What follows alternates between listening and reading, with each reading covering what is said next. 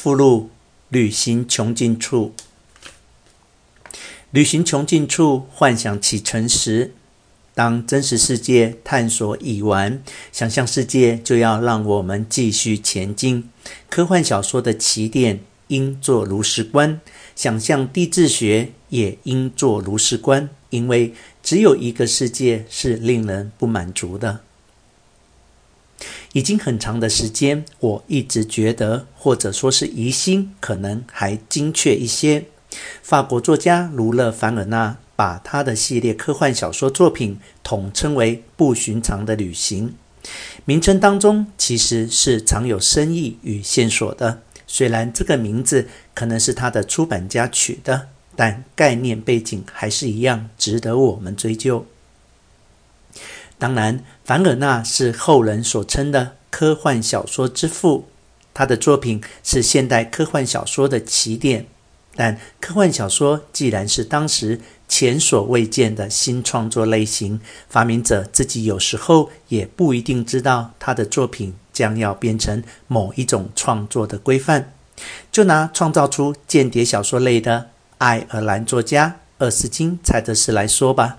他在一九零三年写出史上公认的第一部间谍小说《杀案之谜》时，却以为自己写的是一部帆船小说。凡尔纳的第一本小说是《热气球上五星旗》，那是一本用热气球探险非洲的故事，充满了科技上的想象，以热气球做空中旅行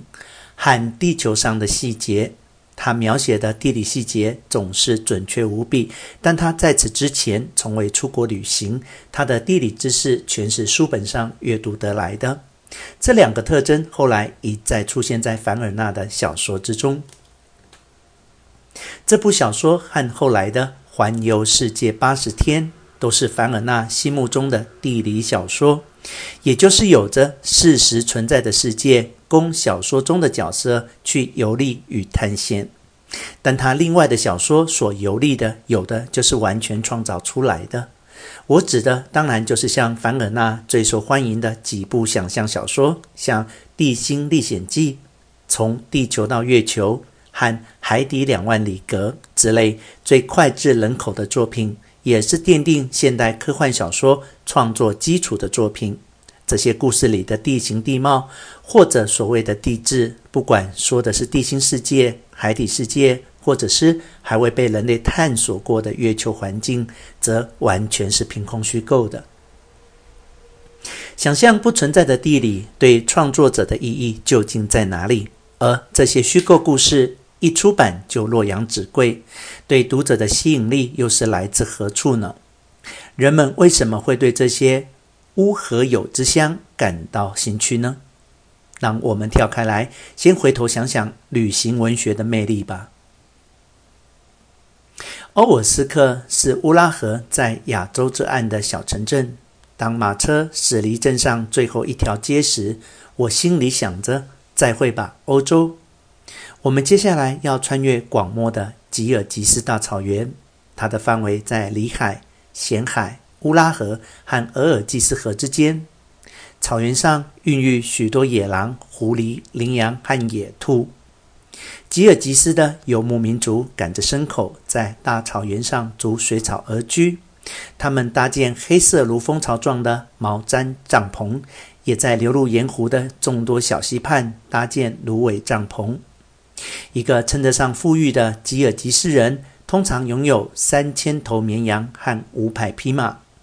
一八五四年，俄国人征服这部分大草原时，曾兴建过一些碉堡，至今仍有少数军队戍守。上面这段文字是我从瑞典籍大探险家斯文赫定的自传《我的探险生涯》里随手摘出来的。那是斯文赫定中亚探险，